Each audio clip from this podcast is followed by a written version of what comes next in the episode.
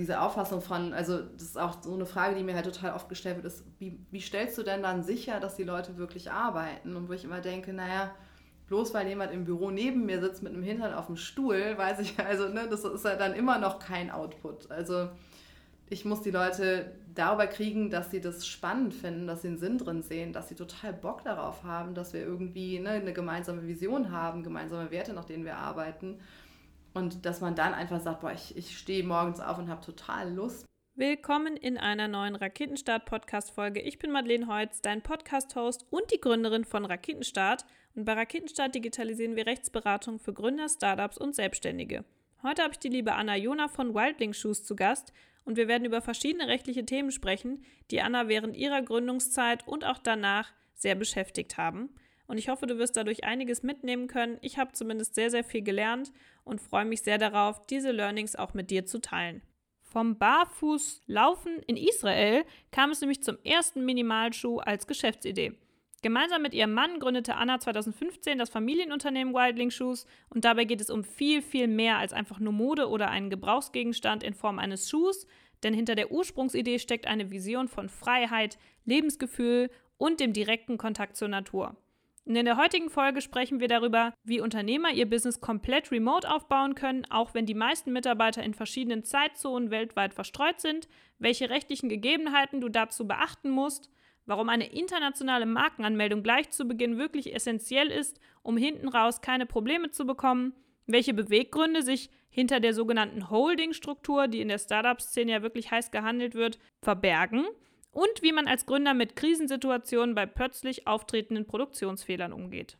Wenn Raketenstart für dich spannend klingt und du noch mehr Content möchtest, dann melde dich jetzt zu unserem Newsletter an, denn dort versorgen wir dich im Legal Alert mit neuesten rechtlichen Änderungen für deine Unternehmensgründung. Du bekommst sofort mit, wenn wir einen neuen Podcast haben und außerdem, welche neuen Blogartikel wir zu gründerrelevanten Themen veröffentlicht haben.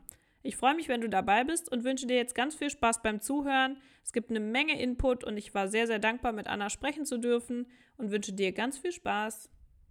Ich habe heute wieder jemand ganz Besonderen zu Gast und zwar die Anna. Hallo Anna. Hallo. und äh, wir haben eben schon ein bisschen gequatscht im Vorgespräch, das heißt, wir werden sicherlich ab und zu mal verweisen, weil es ja immer, manchmal erzählt man sich vieles doppelt und ich weiß auch schon relativ viel über dich, weil man dich in Köln ja auch relativ gut kennt inzwischen in der Szene, würde ich sagen, oder? Du, das kann ich nicht, kann ich nicht beurteilen. Anna ist bescheiden, aber tatsächlich ist Wildling Shoes ja schon eins der größeren Startups hier in der Umgebung, würde ich sagen. Also ja. zumindest läuft es gut. Das ist ja auch immer genau, gut. Genau, es läuft. Magst du vielleicht einfach mal erzählen, wie du bei Wildling gelandet bist, beziehungsweise äh, wie Wildling bei dir gelandet ist? Äh, kann man als Gründer ja eigentlich eher sagen. Genau, das hat uns eher gefunden als wir das Unternehmen. Wir haben wirklich Schuhe gebraucht für unsere eigenen Kinder. Also unsere Kinder sind in Israel aufgewachsen und barfuß gelaufen und ähm, wir haben in Deutschland einfach nicht die richtigen Schuhe gefunden, mit denen sie weiter so frei und so natürlich laufen konnten. Und da dann irgendwie so der, also wir haben vorher in Israel gelebt und sind nach Deutschland gezogen und dann kam der erste Winter und die Kinder brauchten einfach Schuhe. Und da kam dann irgendwie die Idee, okay, was, was kann man denn anders machen an diesem Produkt und wie kann man denn ein Produkt entwickeln, also einen Schuh entwickeln, mit dem man wirklich immer und überall quasi wie barfuß laufen kann. Und das war dann irgendwie die, die große Idee, die wir hatten, also die, die Idee oder das Ziel, das wir uns gesteckt hatten. Dann haben wir dieses Produkt entwickelt, auch ohne zu wissen eigentlich, wie man Schuhe macht äh, tatsächlich. Und haben aber, glaube ich, auch deshalb es geschafft, ein Produkt zu entwickeln, was wirklich ein bisschen anders ist als das, was es sonst auf dem Markt gibt. Und haben dann Wildling gegründet, eigentlich erstmal als Kinderschuhmarke und dann eben sehr schnell, weil wir eben da die Nachfrage bekommen haben, als Schuh für die ganze Familie. Sagt man Wildling oder Wildling? Weil Shoes ist ja eigentlich Englisch, oder? Genau, also wenn man das Shoes hinten dran hängt, dann ist es Wildling Shoes. Und, ähm, aber im deutschsprachigen Raum sagen wir auch super oft Wildling, weil die Leute es einfach besser verstehen. Okay. Aber wir haben es auch von Anfang an, sollte das schon auch in beiden Sprachen funktionieren. Ja, voll cool. Ja, ist ja auch ein internationales Produkt eigentlich, ne? Also ja. wie seid ihr, vielleicht äh, nochmal um Israel aufzugreifen, wie mhm. landet man in Israel? Kommt ihr, kommst du von, nee, kommst nicht von da, oder? Nee, äh, es war wirklich, ich bin nach der Schule, ähm, habe ich angefangen zu studieren und fand es total blöd und habe dann irgendwie mehr Sport gemacht und mehr irgendwie Leute kennengelernt und habe angefangen zu reisen. Und da dann irgendwie gedacht, boah, da gibt es eine ganze Welt da draußen und die muss man erstmal kennenlernen. Und dann war ich sehr viel unterwegs, also auch in Lateinamerika und so und habe sehr viele Israelis getroffen, weil die eben auch ja so sehr, sehr viel reisen nach der Army. Ähm, und habe dann einfach Freunde besucht in Tel Aviv und dann gedacht, oh, mega. Also hier muss ich mal irgendwie länger bleiben und habe dann deswegen ähm, mein Studium wieder angefangen, aber dann in Tel Aviv. Und dann meinen Mann kennengelernt und damit war irgendwie, ich war dann zwölf Jahre da. Und dann sind wir 2013 dann mit der Familie, also haben dann drei Kinder bekommen dort und sind dann mit der Familie hergezogen. Und dann ging es quasi mit dem Unternehmen los irgendwann. Also ihr habt ja dann auch zusammen gegründet, richtig? Genau, ja. genau. Ist also, ja auch ein Step, das zu entscheiden. ja, also wir hatten in Israel auch schon ein Unternehmen zusammen, wobei da irgendwie ran, mein Mann, äh, die das Unternehmen mehr oder weniger geführt hat und ich habe mich irgendwie um die Kinder gekümmert und habe irgendwie Homeoffice-Job gehabt. Und das haben wir dann, also in Deutschland, also das heißt, wir kannten das schon, wie das ist, zusammen zu arbeiten, haben dann auch hier, also ich sehe das irgendwie so, das ist halt ein ein Partnerschaftsding so. Also man hat halt irgendwie das Unternehmen, aber auch die Familie und also man muss das ja alles irgendwie rocken deswegen haben wir uns dann da einfach die Aufgaben aufgeteilt. So. Also wir haben zusammen gegründet, aber wir haben natürlich auch zusammen eine Familie. Also ganz viele sagen immer, wie kannst du, ne? Und oh, mit deinem Mann gründen und so, das ist ja echt ein Ding. Und auch so gerade am Anfang waren dann auch so äh, Banker und so dieses, ja, und was ist, wenn das dann nicht funktioniert? Und haben sich das gut überlegt. Und ich habe gedacht, wir haben zusammen eine Familie. Also ja, wir haben uns das ziemlich gut überlegt vorher, ob das funktioniert, weil das ist, glaube ich, nochmal eine größere Herausforderung. Ist ja auch irgendwie Management, ne? Genau. ja, liegt eigentlich nicht so weit weg. Das heißt, was hast du vorher jobtechnisch gemacht? Also aus welchem Bereich quasi, aus welcher Qualifikationsecke? Man, man guckt ja immer so ein bisschen auf die Gründerteams, wer was so mit einbringt. Genau, da musste ich immer so ein bisschen ähm, Prosa erschaffen ähm, im Businessplan, damit es sich irgendwie besser angehört hat. Also ich habe ähm, englische, englische Literatur und Nahostgeschichte studiert, also so gar nichts, was irgendwie mit Business zu tun hat. Und ist Sporttherapeut, also das passte schon mehr, weil er sich natürlich das Produkt nochmal anders anschauen konnte. Und ich habe aber dann viel mit, also ich habe Übersetzungen gemacht, ich habe im Marketing gearbeitet. Also es war eigentlich immer so, dieses Kommunikationsthema war schon eins, was ich sehr, sehr gemocht habe und was dann auch so das Thema war, was ich irgendwie bei Building mit am meisten besetzt habe. Okay. Ja, voll spannend. Und dann ging es los. Jetzt gehen wir mal so ein bisschen rein. Dein, dein Mann ist Sporttherapeut, richtig? Genau. Das heißt, er hat dann quasi das abgedeckt. Und dann habt ihr gesagt, okay, ich finde das so faszinierend, weil wenn ich jetzt an Kinder denke, sind die ja wirklich viel barfuß auch unterwegs. Mhm. Vielleicht nochmal zu eurem konkreten Produkt. Was, was ist daran so besonders? Also wir wollten im Prinzip, also wir sind sehr vom Ziel ausgegangen. Wir wollten einen Schuh, der sich eher anfühlt wie ein Handschuh, also der eher so vom, vom ganzen Gefühl her eher ist wie, wie so eine zweite Haut und der jede Bewegung mitmacht, aber durch den man halt auch den Boden spüren kann und ich glaube, das war eine gute Herangehensweise. Wir sind jetzt nicht so vom Produkt und haben dann irgendwie Einzelteile irgendwie ausgetauscht, sondern haben gesagt, so muss ich das anfühlen. Und wie kommen wir da hin? Und dann haben wir quasi uns Materialien angeschaut. Ne? Also wie weich müssen die sein und können die auch sein, weil letztendlich ist es halt ein Produkt, was auch total viel aushalten können muss.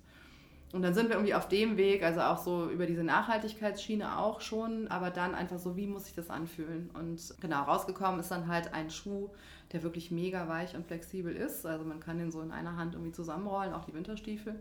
Und wir haben ein sehr besonderes Sohlendesign, also es ist so ein offenes Design, was eben auch jede Bewegung zulässt. Und also aus dieser Kombi von diesen weichen Naturstoffen und dieser sehr flexiblen Sohle kommt eben ein Schuh, der sich total auch der, ne, der Fußform anpasst, ähm, eben viel Platz bietet für die Zehen und so. Also wirklich jetzt ein Produkt, mit dem du ja quasi wie barfuß laufen kannst. Also eine Rückmeldung ist irgendwie von, von unserer Kundschaft ist so, ich vergesse echt die Schuhe auszuziehen, wenn ich nach Hause komme oder so. Ich habe mich ins Bett gelegt und hatte die Schuhe noch an. So. Also so soll es eigentlich sein und das hat irgendwie gut funktioniert. Bringt das gesundheitlich dann Vorteile, wenn man sich da so ein bisschen, wahrscheinlich, wenn man sich da reinliest, man sagt ja eigentlich, wenn man so von den natürlichen Gegebenheiten ausgeht, hat man sich ja normalerweise nichts eigentlich über die Füße gezogen, evolutionär. Und dann äh, kam der Mensch, wie er heute existiert. Geht das dann auch so ein bisschen zurück auf Ursprünge und hat dann auch gesundheitlich tatsächlich auch Vorteile, oder? Total. Also einmal ist es tatsächlich so, dass, dass in unserer Gesellschaft quasi das Gegenteil passiert. Also wir werden fast alle mit gesunden Füßen geboren und ähm, durch das Schuhe tragen machen wir uns die Füße kaputt. Also wirklich nachweislich kaputt. Hinterher haben wir noch ein Fünftel der Erwachsenen halbwegs gesunde Füße. Und da wir auf diesen Füßen halt stehen und laufen, hängt halt auch der gesamte Bewegungsapparat damit dran. Also super viele Leute haben dann Knieschmerzen, also typisch so beim Joggen Knieschmerzen oder eben Rückenschmerzen, Haltungsschäden. Also da hängt total viel mit dran. Also und natürlich jetzt wirklich konkrete Fußprobleme, die zum Teil hinteroperiert werden müssen. Und das soll unser Schuh halt erstmal vermeiden. Er soll erstmal möglich machen, dass man wirklich auf einem gesunden Fuß irgendwie groß wird.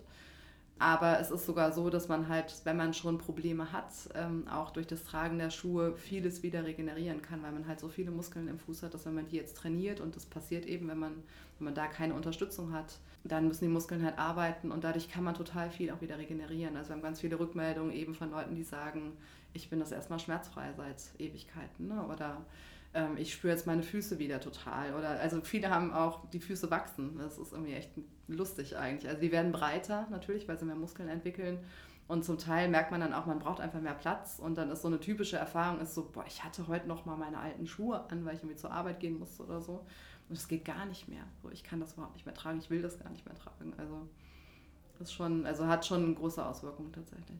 Das ist ja schon ein großes Kompliment irgendwie, wenn man das so direkt dann von Kunden auch bekommt, oder? Ja, das ist total schön. Also ich meine, die, die schönsten Sachen sind so Sachen, wie das Leute sagen, ich habe eine Sehschwäche oder ich bin fast blind und ich habe immer das Gefühl, ich kann was sehen mit meinen Füßen. So. Also das sind so Sachen, wo ich dann, wo wir dann wirklich auch, also da sitzen uns das gegenseitig irgendwie schicken und Gänsehaut haben. So. Oder auch Kinder mit einer Behinderung, die dann einfach das erste Mal sich wieder freier bewegen oder so, weil man natürlich durch diese, also wir haben ja total viele Sinneszellen in den Füßen und wir brauchen das, um uns im Raum zu bewegen. So. Also ne, wir sind sonst ja immer taub an dieser Stelle. Und es gibt eine unheimliche Sicherheit dann auch für Menschen, die wirklich Probleme haben, den Boden so direkt zu spüren. Ist das dann seltsam, wenn ich mir jetzt vorstelle, ich trage immer ganz nur normale Schuhe und dann ziehe ich einen von euren Schuhen zum Beispiel an, fühlt sich das dann ganz anders für mich an? Oder also müsste ich mich erstmal daran gewöhnen und darauf klarkommen? Oder? Also was, was total schnell passiert, ist, dass man wirklich Muskelkater bekommt. Also dass du Muskeln bewegst, die du sonst halt nicht bewegst im Fuß, aber auch in der Wade zum Beispiel ganz extrem. Deswegen sagen wir auch, ne, du musst halt einfach, also hör auf deinen Körper, schau, wie sich das anfühlt. Nimm jetzt nicht die Schuhe und geh irgendwie auf eine Wanderung von drei Tagen damit, äh, wenn du die vorher noch nie angehabt hast. Aber auf der anderen Seite ist es halt auch ein Schuh, also viele, die den das erstmal anziehen, sagen halt so, boah, also das, wir haben ganz selten Leute, die sagen, das passt mir nicht zum Beispiel, oder das drückt mich irgendwo, das kommt eigentlich nicht vor. Und dann muss man sich halt so dran gewöhnen. Also für die meisten fühlt es sich erstmal total groß an, der Schuh. Ähm, und sagen, oh, ist das jetzt wirklich die richtige Größe und so, weil man einfach nicht mehr so eingequetscht ist. Und da gewöhnt man sich halt total schnell dran. Und das braucht man ja wahrscheinlich auch dann, ne? wenn der man Fuß dann wächst, so wie du sagst, dann äh, wäre es ja blöd, wenn man direkt äh, mit anliegender ja. Fassung quasi anfangen würde. Ne? Ja, genau. Ja. Ja, clever. Finde ich ein super spannendes Produkt. Ähm, was ich bei haptischen Produkten auch immer spannend finde, weil das ja so der erste Step ist als Gründer, den man irgendwie ähm, sich überlegen muss, ist natürlich Produktion und wie finanziert man das Ganze überhaupt. Wie habt ihr denn damals, ihr habt quasi dann entwickelt, welches Produkt ihr haben möchtet und dann seid ihr den nächsten Schritt gegangen, um zu sagen, okay, jetzt gehen wir damit raus und bringen das so an die Leute. Was war da so für euch der nächste Schritt, den ihr gemacht habt? Ja, also es lief schon alles ein bisschen parallel, weil wir sehr, sehr lang gebraucht haben für die Produktentwicklung. Wir waren da selber überrascht, eben wie aufwendig das ist und wie lang es auch dauert, weil man immer wieder von Dritten abhängig ist. Äh, das heißt, wir haben parallel schon einen Businessplan geschrieben und äh, einen Gründerkredit beantragt. Wir haben das Startgeld beantragt, beide, also dann eben zu einer Höhe von fast 150.000. War das einigermaßen unkompliziert? Würdest du es empfehlen? Ich kann das sehr empfehlen, weil es einem wirklich Freiheiten gibt, so von Anfang an. Auf der anderen Seite muss man halt eine Bank überzeugen. Und das ist gerade, wenn man halt, also wir hatten noch gar kein Produkt. Das heißt, ich musste die wirklich davon überzeugen, dass wir das äh, hinbekommen und dass dahinter auch ein funktionales Produkt hintersteht. Und das war aber die dritte Bank, die wir angesprochen haben, dann mit dem Businessplan, die hat das äh, durchgewunken. Also das war okay, hat ein halbes Jahr gedauert. Und das hat uns, wie gesagt, das hat uns echt viele Freiheiten gegeben. Wir mussten deswegen eben nicht von Anfang an irgendwie nach Investoren suchen oder irgendwas. Und ich bin da sehr, sehr froh darüber, dass wir bis heute eben keine Investoren haben. Hast du Pro-Tipps? Welche, welche Fehler sollte man auf keinen Fall machen, wenn man versucht, eine Bank von. Normalerweise denken alle da immer, erstmal die Kunden vom Produkt überzeugen. Was sind so die absoluten No-Gos, wenn du die Bank von dir überzeugen willst? Also ich glaube, ein solider Businessplan ist schon eine gute Sache. Und ansonsten, also ich glaube, es ist einfach das da sitzt ja auch ein Mensch. So, man muss sich einfach, man muss wirklich einen Menschen finden, mit dem man sich versteht. Und ich hatte irgendwie das erste Bankgespräch war auch hier in Köln und ich kam da rein und da saß irgendwie ein Typ und der hat mich irgendwie angeguckt, als wollte ich jetzt irgendwie zu Hause Schuhe häkeln oder so. Also ich habe mir direkt gemerkt, so der nimmt das überhaupt nicht ernst und der hat es natürlich dann auch, er hat uns einen völlig anderen beschissenen Kredit irgendwie an, angeboten. Ich glaube, da muss man einfach selbstbewusst sein und sagen, okay, ich suche mir jetzt die Person, die das wirklich versteht und suche unter Umständen halt, also klapper da ein paar Banken ab.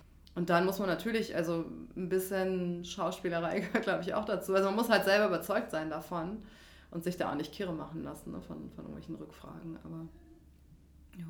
Hast du öfter Geduld. das Gefühl, dass Leute euch nicht so ernst genommen haben? Wenn ich jetzt so, jetzt einfach mal auf einen Satz zusammengefasst, wenn jemand kommt und für Barfußschuhe quasi einen Kredit beantragen will, ist das ja bestimmt was, was euch häufiger begegnet ist, oder? Also wir haben ja auch so Businessplan-Wettbewerbe mitgemacht, also auch hier in Köln, den von Nuuk. Ähm, den, das, was ich auch, also ich fand das richtig toll, das hat uns wirklich viel gegeben, viel gebracht, auch eben, weil wir uns da mit Themen auseinandersetzen mussten, die vorher irgendwie nicht auf dem Schirm waren so. Und gerade vor allen Dingen auch in dem Bereich, wo ich eigentlich dachte, das kann ich am besten. Also gerade Marketing war irgendwie so ein Ding, wo ich wirklich durch diese echt intensive Beschäftigung damit nochmal Dinge entdeckt habe, auf die ich, glaube ich, jetzt so oberflächlich vorher nicht gekommen war. Und die waren super wichtig als für den hinteren, äh, späteren Erfolg dann. Aber auch da waren so, also diese Jury-Sitzungen und so, also ich glaube so richtig, also wir waren schon so ein bisschen der bunte Hund. Äh, da sind ja dann irgendwelche ne, Uni-Teams und irgendwelche ernstzunehmenden ähm, Technik, keine Ahnung was, also auch ganz andere Themen. Und wir kamen halt und wollten halt Schuhe machen und hatten aber auch noch keinen Prototyp. Also das war halt immer so ein bisschen die Schwierigkeit. Habt ihr ähm, den gewonnen, den Wettbewerb? Nee, den haben, wir, den haben wir auch nicht, also wir sind tatsächlich unter die ersten zehn gekommen, ähm, aber wir haben ihn nicht gewonnen. Aber da waren eben auch Leute dabei, wo ich halt sicher war, okay, die nehmen das überhaupt nicht ernst. Und ich kannte halt ein anderes Startup, was ein sehr ähnliches Produkt gemacht hat, wo aber irgendwie dann drei Männer im Team waren und vielleicht auch schon schneller irgendwie einen Prototyp hatten dann und so und die haben den halt mal gewonnen. Also hatte ich halt auch das Gefühl, okay, das wird, das, wir sehen da, also wir werden da schon irgendwie anders angeschaut. Aber gut, also man muss halt dann weitermachen und hinterher beweisen, dass man es doch kann. Meinst du anders angeschaut, weil ihr als Ehepaar gegründet habt oder weil du ähm, quasi als weibliche Gründerin bist? Oder weil das ist ja, also gerade die Thematik weibliche Gründerin ist ja momentan der heiße Shit, sage ich jetzt mal. Da sprechen mhm. ja jetzt glücklicherweise ähm, im letzten Jahr vor allen Dingen sehr, sehr viele Leute drüber. Ist das, meinst du, woran lag das? Ja, also ich finde es immer schwierig, da irgendwie Leuten was zu unterstellen, weil ich glaube halt, dass ich, dass ich selber auch ein bisschen unsicher war durch diese Situation, dass wir das Produkt ja noch nicht hatten. Also das war so unser Hauptthema, war die ganze Zeit dieses blöde Produkt und ne, mhm. irgendwie, wir müssen das jetzt mal hinbekommen. Und ich glaube, dass man da vielleicht als Frau auch ehrlicher ist, dann zu sagen, so, ja, ich hoffe, wir kriegen das hin. So, ich glaube schon, dass wir das schaffen, aber ich kann euch halt auch nichts zeigen. Und vielleicht ist man da als, als Mann dann auch so, dass man einfach auf den Putz haut und sagt, klar, so, sicher. Ähm, also es hatte sicher auch was irgendwie mit dem Auftreten zu tun und mit meinen eigenen Zweifeln, so ob wir das irgendwie hinbekommen. Deswegen, ich will das jetzt nicht unterstellen, dass es irgendwie daran gelegen hat, aber ich kann mir trotzdem vorstellen, dass es halt, klar, so Mutter, ne, irgendwie kurz nach der Geburt von dem kleinen Kind und ähm, mit einem Plan, so mit einer schönen Idee, aber irgendwie noch nichts vorzuweisen. Das hat natürlich irgendwie wird das irgendwo einsortiert, bestimmt. Du bist ja jetzt eigentlich das beste Beispiel dafür, dass es nichts heißt, offensichtlich. Und ihr habt ja, glaube ich, auch im Team relativ viele Mütter mit Kindern, oder?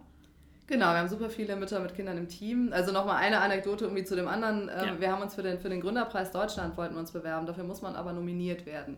Und ich habe dann jemand angeschrieben, der eben bei diesem NUC-Wettbewerb auch ähm, in der Jury war, also daher kannte ich den. Und der hat am Telefon gesagt, naja, aber Frau Jona, sind Sie denn sicher, dass Sie sich da bewerben wollen? Das ist ja jetzt schon ein recht hochkarätiger Preis.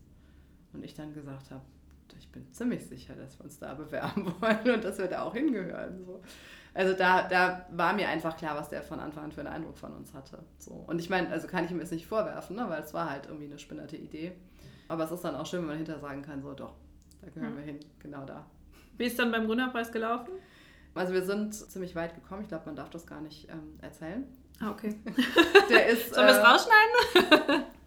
nee, also äh, der ist ja dieses Jahr hat er nicht stattgefunden wegen Corona. Ah, okay. Also ist dann Ach so, dieses Jahr also war das. das ist quasi die letzte Runde ist abgesagt worden. Ah, okay, check. Ich dachte, ähm, das ist schon ein paar Jahre her. Das klang so, als wäre es schon was ja, länger nee, her. Genau. Ah, okay, ja gut. Corona takes it all, ne? Hm. ja, okay. Das heißt, eventuell kommt dann da nochmal was. Wollen die das nachholen? Oder? Genau, die wollen, also nächstes Jahr wird es nachgeholt.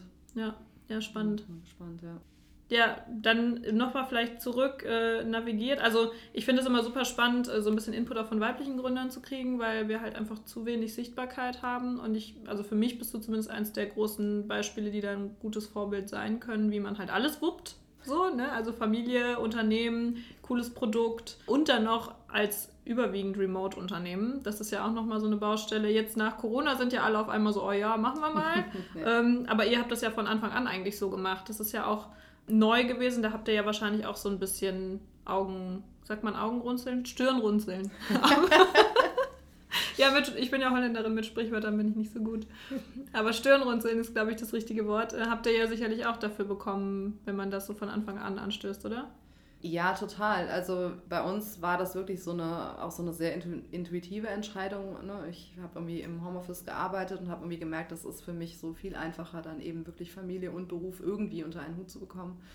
Ähm, und deswegen haben wir auch die Leute dann im Homeoffice angestellt, weil ich gar kein Büro wollte, in das ich irgendwie pendeln musste. Haben dann aber relativ schnell gemerkt, dass das ganz gut funktioniert. Also dass man das wirklich dass es auch keinen Sinn macht, jetzt ne, Leute äh, dann aus der Nähe zu suchen oder so. Und das waren schon Diskussionen, die wir dann geführt haben, auch mit unserem Mitgesellschafter, einfach zu sagen, okay, kann man jetzt ein ne, CMO, ein irgendwie Marketing-Lead, kann man, kann man die einstellen, die wirklich eine super zentrale Position dann besetzt haben am Anfang, wenn die gar nicht hier in der Nähe sind. Und ich habe gesagt, naja, warum, aber warum soll ich die denn hier anstellen? Also, ne, was habe ich denn davon, wenn ich die jetzt irgendwie in Köln suche oder so? Wir sehen uns eh nicht. Also oder wenig.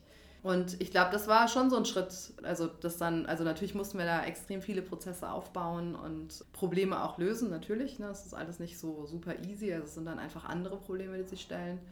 Aber wenn man die einmal gelöst hat, dann ist es wirklich tatsächlich total egal, wo die Leute sitzen. Man hat ja dann auch einen viel größeren Zugriff auf hochqualifizierte Leute, weil man halt nicht mehr so ortsabhängig ist, ne? Genau, also man hat wirklich sehr viele Vorteile als Unternehmen, weil man genau ortsunabhängig rekrutieren kann. Du kannst aber auch einfach ein ganz anderes Angebot bieten. Also ich weiß nicht, ob das jetzt so das spannendste Angebot ist für die ganz jungen Leute, weil die häufig, glaube ich, wirklich sehr gerne auch zur Arbeit gehen und da eben ihre Kollegen, Kolleginnen treffen.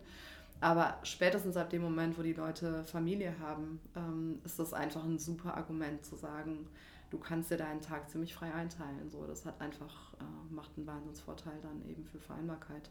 Was sind da so deine Top-Tipps, wenn man überlegt, okay, man stellt sein Unternehmen jetzt komplett remote auf? Worauf sollte man auf jeden Fall achten, damit das funktioniert? Ja, also was, was immer gut ist, ist tatsächlich so eine ne, komplett remote oder zumindest so ein Ansatz remote first. Also zu sagen, ich richte alles auf remote aus und man kann dann Coworking-Bereiche haben oder man kann auch irgendwie ein Office haben, solange irgendwie klar ist, es gibt da keine Unterschiede zwischen Office oder, ne, oder das, die Hauptsachen finden im Office statt und die anderen bekommen es aber dann irgendwie nicht mit oder werden nicht mitgedacht oder, ne, also da entsteht dann so eine Zweiklassengesellschaft oder so. Also es ist total wichtig, dass man wirklich sagt, alles wird auf Remote ausgerichtet. Das ist das Wichtigste, was man überhaupt machen kann. Was bei uns halt auch mega wichtig ist, einfach zu sagen, wir haben eine ergebnisorientierte Zusammenarbeit. Also uns geht es wirklich darum, welche Ziele wir gemeinsam erreichen und dann kann ich im Prinzip sagen, ist mir total egal, wann die Leute im Büro sind, äh, also wann die Leute in ihrem Homeoffice sind, wie viel die arbeiten pro Tag, äh, wie sie sich das aufteilen, das ist letztendlich dann egal. Wie ermittelt ihr dann quasi, welche Ergebnisse in welcher in welchem Zeitumfang oder wie, wie berechnet ihr das irgendwie? Wie setzt ihr das in ein Verhältnis? Also wir arbeiten nach der OKR-Methode, Objectives and Key Results. Das heißt, wir setzen uns also mittlerweile im Trimesterrahmen fünf Ziele fünf Unternehmensziele und die werden dann quasi runtergebrochen in alle Bereiche und in, also quasi mit auf mitarbeitenden Ebene.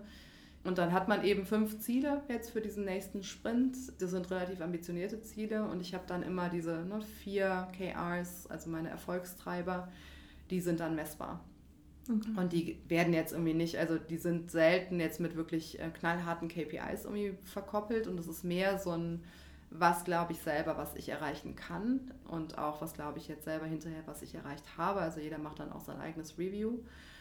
Und es ist also total wertvoll, ist dieser Review-Prozess, dass man wirklich mal zurückschaut und sagt, ne, okay, was hat eigentlich gut funktioniert und was nicht und warum habe ich ein bestimmtes Ziel erreicht und ein anderes nicht.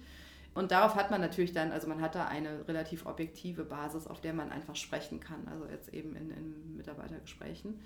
Aber es ist jetzt nicht so, dass wir irgendwas mit diesen Zielen verknüpfen. Also dass wir irgendwie sagen, wenn du diese Ziele erreichst, dann bekommst du irgendwie einen Bonus oder so. Sondern es sind wirklich Ziele, die eigentlich, auch weil man sie selber formulieren darf und weil man eigentlich einen Mehrwert mit jedem Ziel formuliert, also es sind immer Ziele, die einen Sinn machen. Ähm, und über diesen Sinn kommt dann auch eine Motivation, eben diese Ziele zu erreichen. Und deswegen also setzen wir da viel stärker auf intrinsische Motivation, als jetzt irgendwie extrinsisch zu versuchen, die Leute irgendwie dazu zu animieren, ihre Ziele zu erreichen. Okay. Wie Oder zu bestrafen, wenn ne, ein Ziel nicht erreicht wird. Das wäre ja noch schlimmer. Ja. Wie viele Leute seid ihr inzwischen, die ihr quasi remote dann auch koordiniert? Also wir sind mittlerweile, glaube ich, ungefähr 160 Leute im Team. Davon sind so 35 in unserer Lagerlogistik. Äh, die sind natürlich vor Ort, weil da einfach Pakete gepackt werden müssen. Und, ähm das wäre praktisch, wenn man das auch noch alles remote. Da müsste man alles natürlich aus, ausgliedern, ne? Wenn man das noch irgendwie remote abbilden wollen würde, da müsste irgendein externer Versanddienstleister und Packer sich quasi darum kümmern. Irgendwer muss halt das Produkt bei einem haptischen ja, Produkt so muss halt anpassen, halt ne? den Karton dann doch in die Hand nehmen. Ne? Also das lässt sich irgendwie noch nicht virtuell ähm, abbilden. Und ich finde es auch ganz schön, dass es in unserer Hand ist, weil ähm, man dann sich eben auch Gedanken machen kann über diesen Arbeitsplatz Lagerlogistik. Also es ist nicht der von, von sich aus per se spannendste Arbeitsplatz, so mhm. wie kann man den angenehm gestalten und auch interessant gestalten. Also da sind wir auch, also das sind jetzt ähm, wirklich erste Ideen. Also idealerweise macht man es eben auch so, dass die Leute auch da räumlich, also zumindest zeitliche Flexibilität haben. Und genau, also der Rest des Teams arbeitet dann remote. Wir haben auch, ne, also wir haben hier in Köln und in Berlin so einen kleinen Coworking-Bereich, da kommen Leute auch relativ regelmäßig hin, um sich da irgendwie zu treffen und mit, mit Kollegen und Kolleginnen zusammenzuarbeiten. Ähm, wir haben ein kleines Atelier hier in Köln, ähm, wo einfach das Produkt entwickelt wird, wo auch viel eben haptisch passiert. Ähm, aber grundsätzlich also funktioniert das gesamte Team offline. Ja, voll cool. Ja, mega spannend. Da hat sich ja jetzt durch Corona einiges getan, dass das jetzt mehr Leute versuchen wollen. Ja. Da könnte ja auch mit gutem Beispiel dann vorangehen. Ich meine, 160 Leute koordinieren. Ich stelle mir das immer so ein bisschen wie so ein Dirigent von einem Orchester vor. das ist ja jetzt auch nicht schlecht und wahrscheinlich auch gar nicht so einfach. Vor allen Dingen, wenn man halt wirklich ein haptisches Produkt hat. Ne? Wir haben natürlich, jetzt mal als Vergleich zu uns, wir haben natürlich ein digitales Produkt, das muss nie jemand in der Hand halten. Aber auf dem Weg bei euch dahin kann ja dann auch vieles mit dem Produkt, was irgendwo mal sich befinden muss und von A nach B muss, kann ja auch eine Menge passieren wahrscheinlich. Ja. Ja. Dann, was äh, wir immer besprechen, sind so ein paar rechtliche Themen und da habt ihr ja eigentlich viele spannende Sachen. Wir haben uns ja jetzt ein paar Sachen vorher ausgesucht. Da wir gerade beim Thema Remote-Arbeiten waren, sind da sicherlich Arbeitsverträge gar nicht so unspannend. Obwohl da jeder immer zu mir sagt, oh, das ist aber ein trockenes Thema, was du da machst, Madeleine. Aber wenn man es dann an die Realität knüpft, ist das ja eigentlich dann schon wieder sehr, sehr greifbar. Und gerade bei euch finde ich es halt spannend, weil man sich natürlich vorher Gedanken machen muss, wie bildet man so ein Remote-Unternehmen dann ab. Ähm, magst du da mal so ein bisschen aus dem Nähkästchen erzählen, ähm, mit was für krassen Arbeitsverträgen ihr gestartet seid? wie das ja immer so ist in der Praxis? Genau, also in der Praxis ist es irgendwie so, ähm, ich glaube, die ersten Leute haben wir tatsächlich komplett ohne Arbeitsvertrag eingestellt. Also irgendwie, ich weiß gar nicht genau, wie wir das dann gemacht haben. Wir haben ja irgendwas zusammengeschrieben dann wurde irgendwann klar, ach nee, komm, wenn du Leute einstellst, braucht es auch einen Arbeitsvertrag. Also da waren wir irgendwie, also die ersten waren halt irgendwie meine Schwester und meine beste Freundin oder so aus der Schulzeit. Also das war ähm, äh, dann so unter der Hand. Und dann haben wir halt gesagt, okay, wir brauchen einen Arbeitsvertrag. Okay, wo kriegt man einen Arbeitsvertrag her? Ich nehme mir irgend so ein Muster. Okay, also ich habe irgendwie einen Bekannten gefragt und der hat dann gesagt, hier kannst du unser Ding kopieren. Und ich habe mir das so sehr, sehr oberflächlich quer gelesen und gedacht, so ja, okay, steht irgendwie drin, ne, wie viele Stunden und äh, wofür und damit hat und welches Gehalt da mir gezahlt wird, basta. So, und dann haben wir damit, eigentlich, ich glaube, die ersten ein, zwei Jahre haben wir damit irgendwie unsere Leute eingestellt. Und dann ist natürlich immer so, dass irgendwann dann mal Situationen entstehen, wo man sagt, ach shit, ja, da hätten wir vielleicht irgendwie mal ein bisschen genauer in den. Also dann, ne, dann kommen irgendwie Leute, die haben irgendwie besondere Ansprüche oder wollen da irgendwie noch was drin haben, dann nimmt man das irgendwie mit auf und dann bewegt sich so ein Ding auch irgendwie und ähm, also ein bisschen dynamische Entwicklung und irgendwann merkt man dann, also ich, ich glaube, das ist halt immer so, in einer Situation, wo es einen Konflikt geben könnte, schaut man sich das dann ein bisschen genauer an und denkt, oh shit, was haben wir denn da eigentlich reingeschrieben? Und bei uns waren das so Sachen wie, dass wir halt also am Anfang wirklich komplett remote gearbeitet haben, eigentlich kaum, also jeder hat so, jeder, jeder hat so vor sich hingearbeitet irgendwie. Also das Kundenservice-Team war irgendwie so auch ein Team, aber der Rest haben sich die Leute halt um ihr eigenes Thema gekümmert. Und es war so extrem frei alles. Und dann haben wir gesagt, okay, war so Ende 2017, wir waren so um die 20 Leute, habe ich gedacht, okay, das funktioniert so nicht mehr. Ne? Wir kommunizieren nicht mehr effizient miteinander. Und dann haben wir gesagt, wir brauchen jetzt einfach mal auch mal eine Meetingstruktur. Und äh, da kamen halt echt die ersten Fragen auf, ne? so wie ich soll am Montag um 9 Uhr irgendwie mich irgendwo virtuell einklicken in ein Meeting. Da kann ich nicht. Montags um 9 kann ich nicht.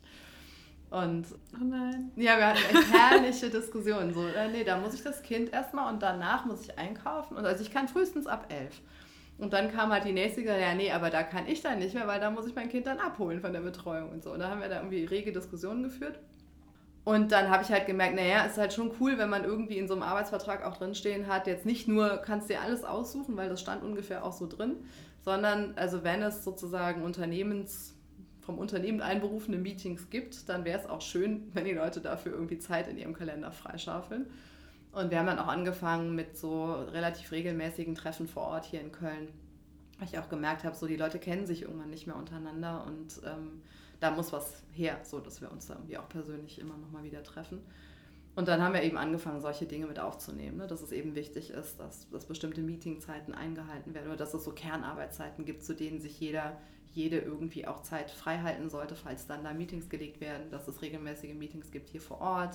Kommen natürlich auch so Sachen wie, was ist dann Arbeitsweg und was ist nicht Arbeitsweg. Ähm, Arbeitsschutz wahrscheinlich auch noch, ne?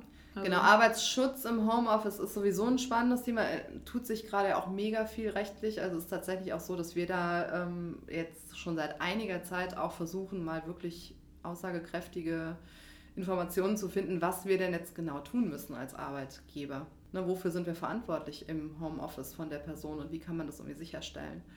Und also jetzt glaube ich auch durch Corona nochmal angeschoben, ne, tut sich da gerade extrem viel. Und ich meine, es gibt ja dann auch dieses Zeiterfassungsgesetz und so, ne, auch solche Sachen, was sich im Prinzip damit beißt, dass wir sagen, wir haben eine Vertrauensarbeitszeit. Also ja, wir haben so Kernarbeitszeiten, ne, das sind halt Zeiten, in denen wir Termine legen können, wo dann auch ne, die Leute gucken müssen, dass sie das schaffen. Das sind jetzt aber auch nicht so plötzlich irgendwie so, du musst jetzt morgen irgendwann dann da sein, sondern es sind einfach fixe Termine, die dann jede Woche stattfinden und so. Und das ist halt gut, wenn man da keine großen Diskussionen führen muss über sowas. Aber so Zeiterfassung ist eigentlich was, was wir den Leuten freistellen wollten. Möchtest du deine Zeit erfassen oder nicht? Denn wir wollen deine Zeit gar nicht kontrollieren. Und da ist man jetzt natürlich in, einem anderen, in einer anderen Situation. Aber wir haben das so gelöst, dass wir gesagt haben, okay, wer die Zeit sozusagen, wer einfach nur sagen will, okay, ja, ich arbeite jede Woche 40 Stunden, das wird dann einfach eingetragen. Es gibt aber auch Leute, gerade die, die in, Zeit, in Teilzeit arbeiten, da ist es oft auch sinnvoll, dass sie ihre Zeit tracken, weil die oft eher zu viel arbeiten. Also da ist es eher jetzt ein Schutz dann für die Mitarbeitenden. Aber letztendlich kann es das bei uns jeder aussuchen, ob er sie Zeit erfassen möchte oder nicht. Da sieht man auch wieder so ein bisschen, wie ähm, alt die rechtlichen Vorgaben quasi noch sind vom Arbeitsmodell an sich einfach. Ne? Also wenn du jetzt sagst, man arbeitet erfolgsorientiert und quasi lösungsorientiert, wenn das Ergebnis da ist, fein, egal wie lange man dahin braucht, dann würde man ja nach dem alten klassischen Modell sagen, so jetzt hast du aber noch fünf Stunden quasi abzusitzen. Genau, die kann ich jetzt noch mit irgendwas vollstopfen. Ja, ja, genau. Das ist ja eigentlich, ja, das ist was, was mich halt immer super ärgert, dass sich die Welt halt so schnell verändert. Und ich glaube, gerade in Corona-Zeiten haben wir das gesehen, ähm, wie hoch die Bedürftigkeit für Anpassungen einfach ist in dem Bereich und wie langsam sich aber dann doch was tut und wie viel Politik dann doch dahinter steckt und wie viel, ich will es jetzt mal nicht, ja, doch, ist schon Lobbyarbeit dann, ne? Wenn du als Startup-Szene, sage ich jetzt mal, die, die wahrscheinlich noch am offensten sind, weil sie halt flexibel und agil bleiben wollen oder müssen, da halt dann wirklich in die Richtung zu arbeiten und bis sich dann da halt mal was tut, gesetzlich. Bei den Leuten, die halt, ich glaube, das widerspricht sich dann auch nochmal, wenn du halt im Bundestag sitzt, hast du ja auch ein anderes Arbeitszeitmodell. So, ne? Also. Ja, aber es ist einfach so absurd, dass wir Arbeit immer noch, also klar, wenn du vorher ne, in der Produktion ist einfach Output ist gleich irgendwie so und so viele Personen, so, so und so viel Zeit an diesem Ort. So. Oder an der Kasse. Da kannst du halt nicht sagen, ja. so, ich erledige jetzt mal meinen Kram eine Stunde schneller so. Genau, wobei, also ich finde halt, die meisten dieser Art von Arbeiten kann man eben auch durch Automatisierung ersetzen. Also eigentlich müsste meiner Meinung nach keiner an der Kasse sitzen mehr. Und es wäre auch schön, wenn es nicht so sein müsste, weil dann, also die Leute haben auch kreative Ideen und, und Stärken und ne, können sich auch sicherlich woanders mit einbringen, wenn sie es wollen.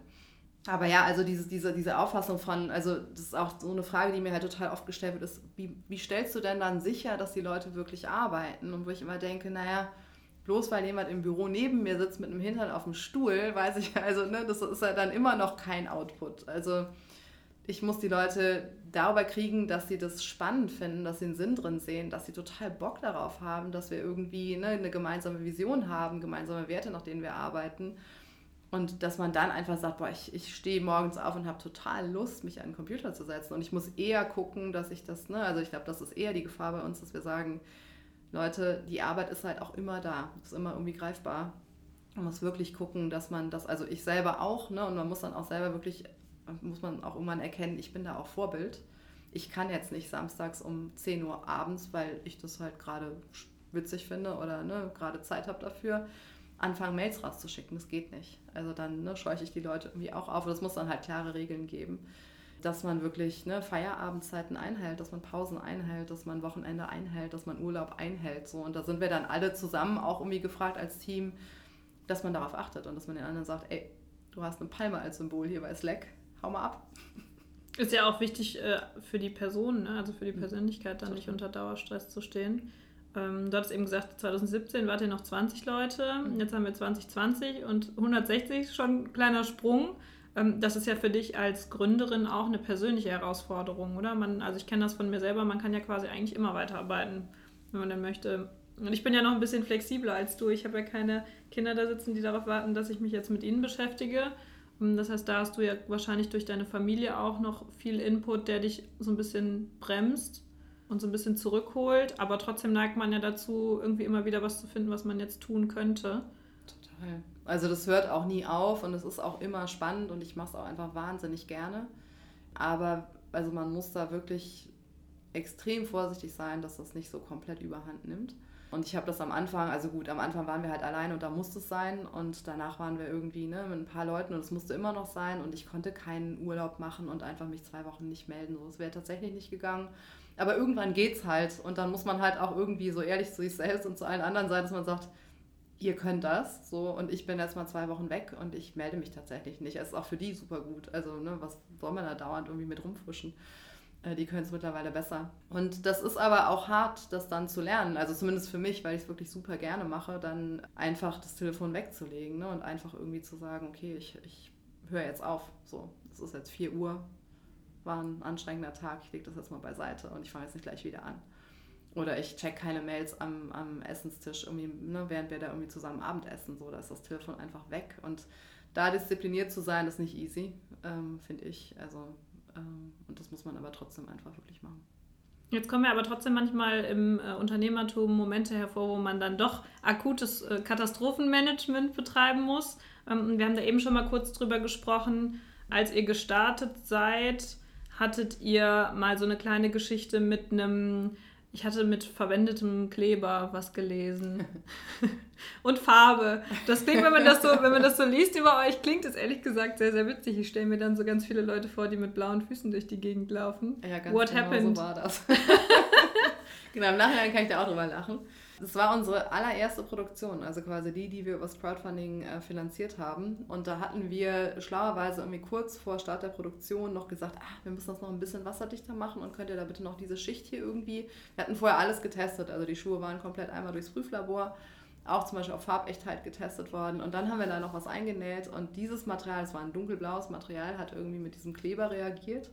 Und ist dann so, es musste auch erstmal so zwei, dreimal richtig nass werden und dann hat das einfach, also ist die Farbe da richtig rausgesuppt. Und die Leute hatten wirklich, also wirklich, wirklich blaue Füße und das ging auch nicht mehr ab. Also es war wirklich irgendwie äh, richtig, also das heißt, es ging nicht mehr ab, es hat dann wirklich gedauert, ne? so ein paar Wochen, bis die Farbe wieder runter war von der Haut. Und da haben wir natürlich gedacht, das ist unser erstes Produkt. So, das will jetzt, da will niemand was nochmal von uns hören.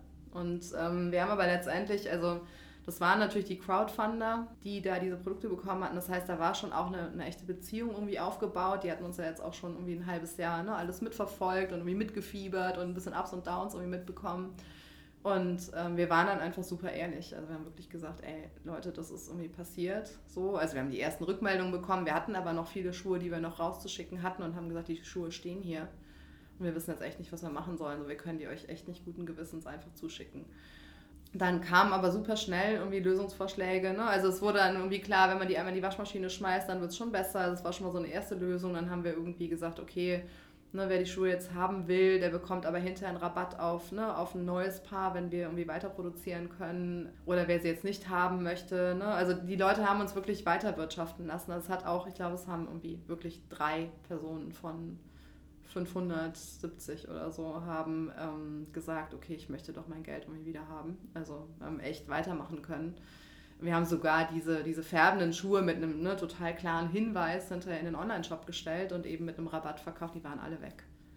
Also, Mega und die gibt es auch zum Teil noch. Also die, die Leute haben die noch und sind da irgendwie so, oh, guck mal, hier ist mein erstes Modell. Und also die sahen wirklich schlimm aus. Zum Teil waren so gebartigt und so. Aber irgendwie, keine Ahnung, haben die uns das dann verziehen und äh, uns da weiter unterstützt.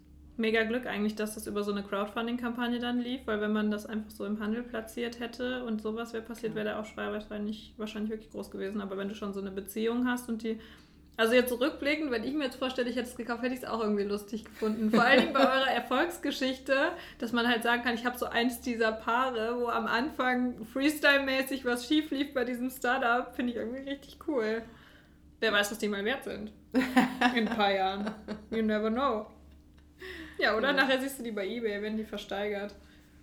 Ja, das passiert tatsächlich auch mit älteren Modellen. Wir, wir machen ja immer so eine Kollektion, die wir dann aber auch nicht nochmal neu auflegen. Ähm, und das ist tatsächlich so, dass dann zum Teil irgendwie so Modelle aus dann irgendwelchen früheren ja. Kollektionen dann auf Ebay versteigert werden. I make you schlumpf.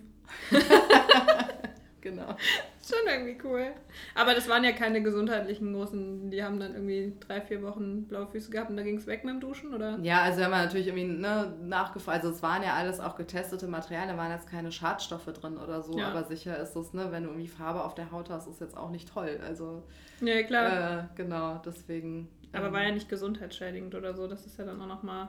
Also das kann halt, das ja. Äh, einfach Glück dann, ne? Also es kann Total. ja auch gerade im Bereich Lebensmittel, habe ich da schon öfter auch mit Leuten drüber gesprochen, mhm. wenn du da dann kompletten Produktrückruf machen musst, weil ja. halt nicht klar ist, äh, wie sich genau. das auswirkt gesundheitlich, das geht auch ordentlich ins Geld dann, ne? Also wir hatten, wir haben ja tatsächlich, also auch seitdem, ne, haben wir immer Tests gemacht. Also wir machen freiwillige Tests ähm, für die Produkte äh, mit einem Prüfinstitut um eben sicherzustellen, dass da nicht irgendwann mal was drin ist. Und es ist tatsächlich so, dass du manchmal, also dass, dass irgendwelche Sachen kontaminiert sind oder ne, dass irgendwas in den äh, dann, dann eben doch dir verkauft wird als etwas, wo nichts drin ist. Und das ist dann letztendlich nicht so. Also du hast natürlich auch einen chemischen Prozess, du hast Färbungen, du hast äh, ne, Farbstoffe, die zum Beispiel in der Außensohle drin sind und so, wo ich total froh bin, dass wir das quasi vor der Produktion sicherstellen können, dass das alles in Ordnung ist und dann eben auch nochmal nach der Produktion testen, um zu sagen, okay, da ist jetzt auch nicht irgendwas dazwischen gekommen. So. Und ich glaube, also ich weiß gar nicht, was passiert, weil viele werden das nicht machen, das ist sehr teuer. Und was da alles so im Umlauf ist, ohne dass die Leute das wissen. Ne? Dass sie das, also bringen ein Produkt auf den Markt und wissen gar nicht, was da jetzt mhm. alles drin ist. Also das ist schon.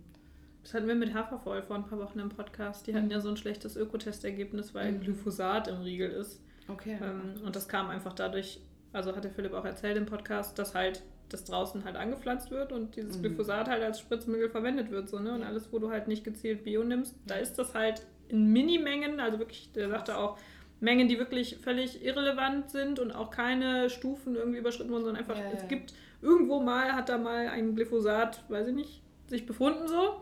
Aber du bist ja super abhängig einfach von dem Material, wo du es halt Total. herkriegst, ne? Und da dann alles so zu kontrollieren. Man weiß ja auch meistens dann, oder man versucht es zwar nachzuvollziehen, was in der Kette passiert, aber du weißt ja auch nie, wer stößt jetzt da mal was um und dann ist plötzlich hier was und so.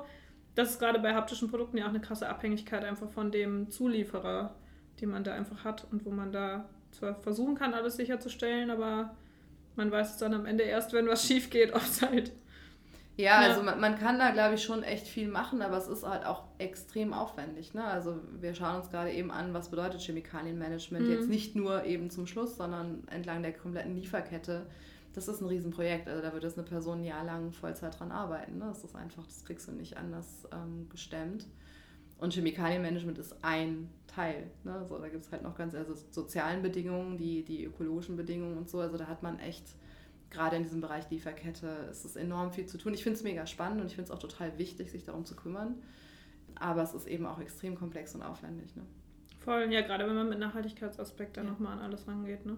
Hm. Ja, Stichwort aufwendig. Ähm, wir haben noch ein anderes Thema vorher besprochen, äh, was am Anfang eigentlich weniger aufwendig ist, aber aufwendig wird, wenn man es nicht tut. Ähm, da geht es um die Thematik Marken und Namen. Und da äh, hattest du erzählt, hattet ihr ja auch so eine kleine, kleinen rechtlichen Fail, sage ich jetzt mal. Wir haben ja schon mal eine Folge zum Markenrecht gemacht und wir hatten ja auch jetzt den Tino von Pinkbus äh, im Podcast, der quasi von seiner Streiterei wegen Pink und der Telekom erzählt hat. Da gibt es nochmal so eine andere Abzweigung, die man da nehmen kann, Stichwort Farbmarken. Aber bei euch gab es eher die Problematik mit dem Namen. Ähm, weil Wildling ja eigentlich auch, äh, würde ich jetzt so spontan sagen, auch irgendwie ein beschreibendes Wort grundsätzlich wäre, aber natürlich im Zusammenhang mit Schuhen dann das wieder was anderes ist. Aber ihr hattet da auch so eine kleine Markenrechtsstreitigkeit, hattest du gesagt. Richtig, also wir ähm, haben tatsächlich am Anfang, also immer ne, nach na, dem richtigen Namen gesucht und haben dann immer eine eigene Recherche gemacht. Und dabei sind irgendwie so unsere ersten Namensvorschläge sind da irgendwie direkt rausgeflogen, weil wir irgendwie gesagt haben, ah nee, komm, das gibt's schon oder gibt's schon ganz ähnlich oder das können wir nicht nehmen. Und bei Wildling waren wir eigentlich relativ überzeugt davon, dass das funktioniert. Also es war so nicht eingetragen, also auch nicht für die Klassen, die wir gebraucht haben. Und ähm, es gab jetzt auch nichts so auf den ersten Blick total ähnliches. Und dann haben wir eben diesen Namen eingetragen und waren auch total sicher, so das ist unser Name, so das passt total und äh, waren total glücklich damit. Und dann kam eine Klage, also quasi ähm, ein, ein Widerspruch ähm, gegen diese Marke von einer Marke, die wirklich jetzt auch vom Klang her nicht sehr ähnlich, also vom Klang her vielleicht ähnlich her, aber auch von der ganzen Wortbedeutung und so, also zumindest im Deutschen eindeutig ein, also sehr anderes Wort ist. Was uns total überrascht hat. Und dann haben wir aber, und das war halt noch ganz zu Anfang, also es war irgendwie, ich glaube, wir hatten gerade diesen Kredit bekommen. Sonst hätten wir das auch nicht machen können, aber wir haben dann gesagt, okay, nee, das ist unser Name, so den verteidigen wir. Dann haben wir uns, also wir hatten erst mit einer, mit einer Anwältin gearbeitet, die da nicht so richtig gut weitergekommen ist, dann habe ich wirklich gesagt, so nee, wir nehmen uns jetzt den Anwalt, den ich irgendwie kennengelernt habe. Der ist echt, also ich glaube, der hat einen anderen Ton drauf, das brauchen wir jetzt. Also weil das halt auf der anderen Seite war so ein total weit verzweigtes Unternehmen, da war keine Person, da war niemand, den man irgendwie anfassen konnte. Das war irgendwie so total, äh, da war auch eine Menge Geld dahinter scheinbar. Ähm, haben wir gesagt, wir müssen jetzt echt hier zurückschießen und zwar so, wie es am besten irgendwie funktionieren kann. Und dann hat es einen relativ langen Streit irgendwie gegeben, ähm, den wir dann aber quasi mit einer Einigung hinterher ähm, abschließen konnten. Also wir durften dann Wildling für Kinderschuhe nutzen. So, für keinen anderen Bereich aus dieser Klasse 25 oder so. Also für keine, keine anderen Produkte, aber eigentlich auch nicht für Erwachsenenschuhe. Und dann kam halt dieses im Crowdfunding, dass direkt eben auch Erwachsenenschuhe gefragt wurden und wir gedacht haben, oh shit, was machen wir denn jetzt? Und dann haben wir die halt unter der Kategorie Rewild quasi als Unterkategorie genommen, wo wir auch gesagt haben, das ist rechtlich auch nicht sauber. Und dann sind wir tatsächlich, also eigentlich war, ne, hatten wir dann die Chance, immer diese andere Marke nochmal anzugehen, theoretisch, weil die eben ihrerseits einen Fehler gemacht haben.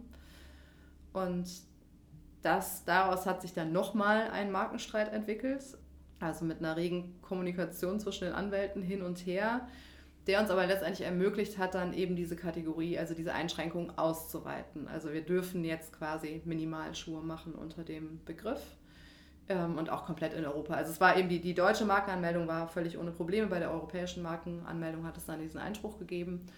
Und ähm, genau, und damit haben wir jetzt aber quasi in ganz Europa damit kein Problem mehr und dürfen auch andere Produkte machen und so. Also es hat, hat wirklich viel gebracht und es war auch jetzt letztendlich war das war jetzt, man sagt ja immer Streit, aber es war irgendwie eine ganz gute Auseinandersetzung mit denen. Ich glaube, wir haben einen echt einen sinnvollen Kompromiss da gefunden.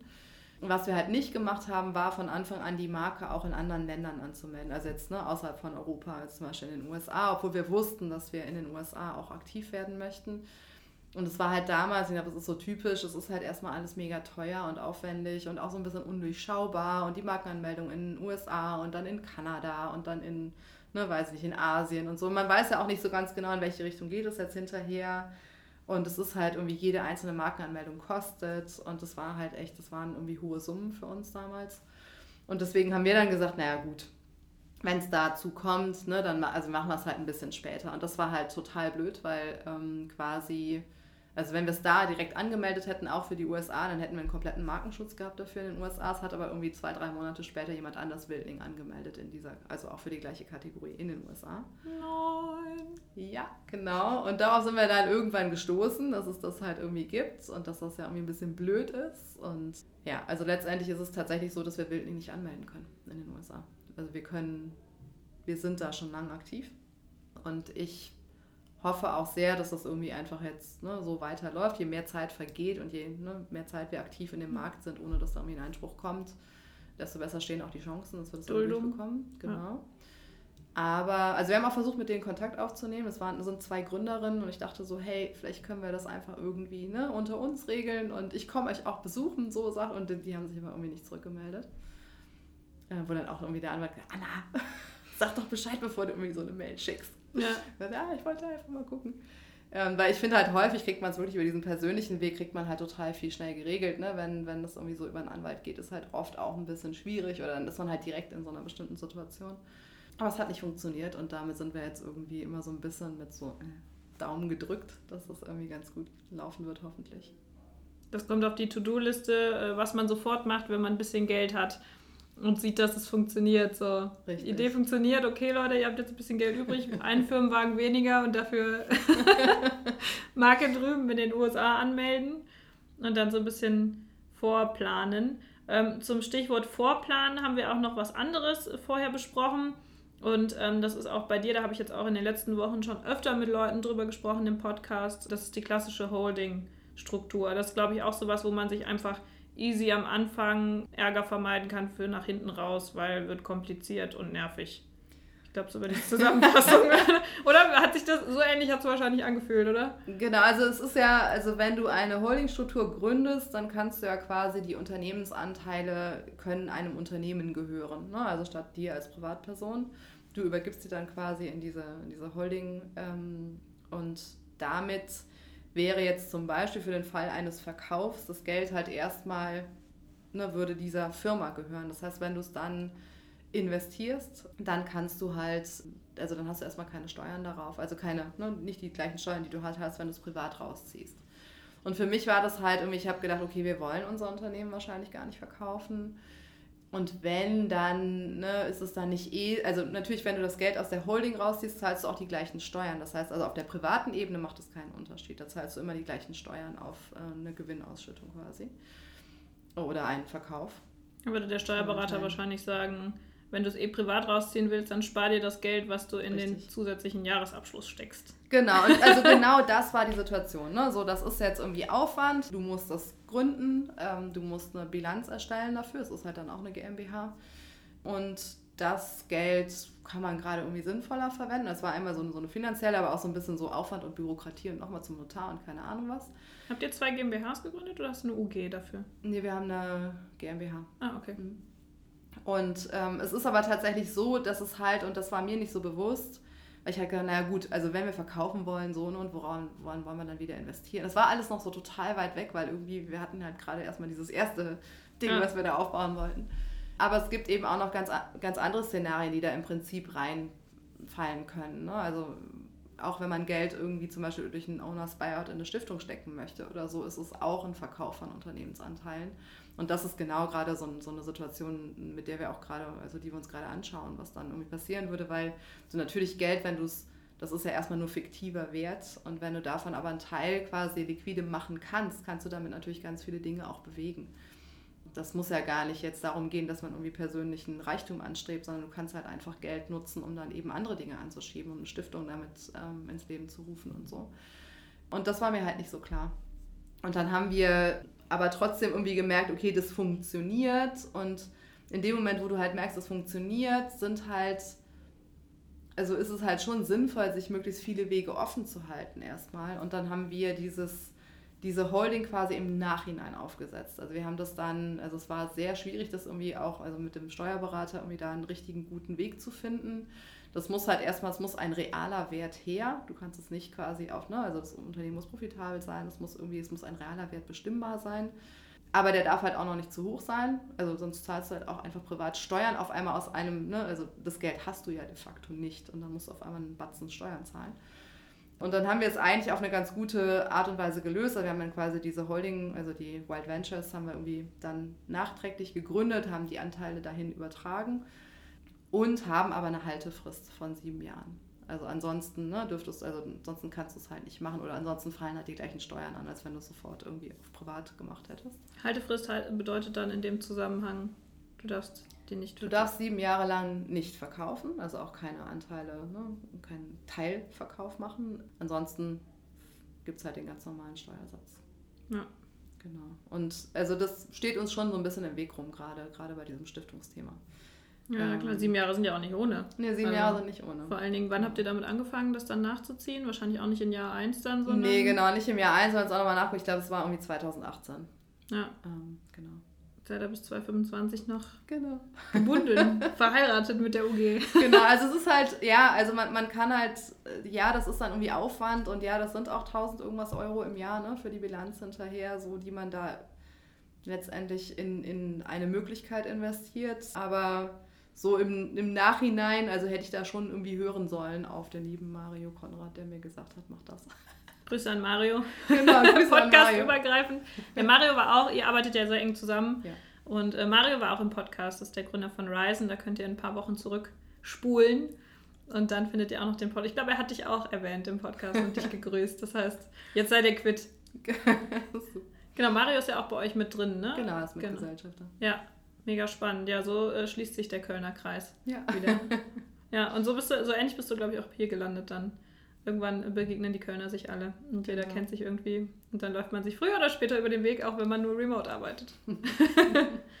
ja, vielen lieben Dank, dass du da warst und deine Erfahrungen mit uns geteilt hast und deine Learnings. Ich bin sehr, sehr gespannt, wie es für euch weitergeht in den nächsten Jahren. Wenn ihr das Wachstum beibehaltet, dann äh, sprechen wir vielleicht in drei Jahren über 500 Mitarbeiter, die dann remote überall sind und dann trifft man so Leute random und dann sagen, ja, ich arbeite remote für Wildling und dann denkst du dir so, ah, okay.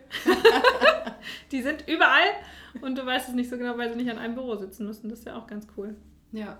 oder? Ja, ich Habt ihr so eine Map, dass ihr so seht, wo sind unsere Wildlinge? Ach so. Wäre eigentlich ganz cool, oder? Wäre eigentlich ziemlich cool. Ja, nee, haben wir, haben wir so tatsächlich noch nicht. Müssen wir dringend machen. Ja, wäre, glaube ich, ganz cool. Das Einfach auch für, kann ich mir auf der Website gut vorstellen. ja total. So ein bisschen muss man natürlich wieder gucken mit Datenschutz und so. Ich würde nur die Städte nehmen, aber ist ja eigentlich ganz cool, wenn man so sieht, wo die Köpfe überall so Total. auftauchen. Ja, Ja, müssen wir machen. Gute Idee. voll spannend. ja, vielen lieben Dank dir. Und wie gesagt, wenn ihr Interesse an der Markenrechtsthematik habt, könnt ihr sicher nochmal in die Markenrechtsfolge reinhören. Und ansonsten hören wir uns dann nächste Woche mit einem neuen Thema wieder. Bis dahin, tschüss! So, das war's wieder diese Woche mit einer neuen Raketenstart-Podcast-Folge. Nächste Woche starten wir wieder in eine Legal-Themenwoche. Ich freue mich drauf und bis dahin würde ich mich sehr, sehr freuen, wenn dir der Podcast gefallen hat und du uns eine positive Apple-Bewertung dalässt, um uns zu unterstützen, noch mehr Gründer zu erreichen und noch mehr Gründer bei ihrem Weg zum Erfolg rechtlich zu begleiten. Ich freue mich nächste Woche auf dich und bis dahin, tschüss!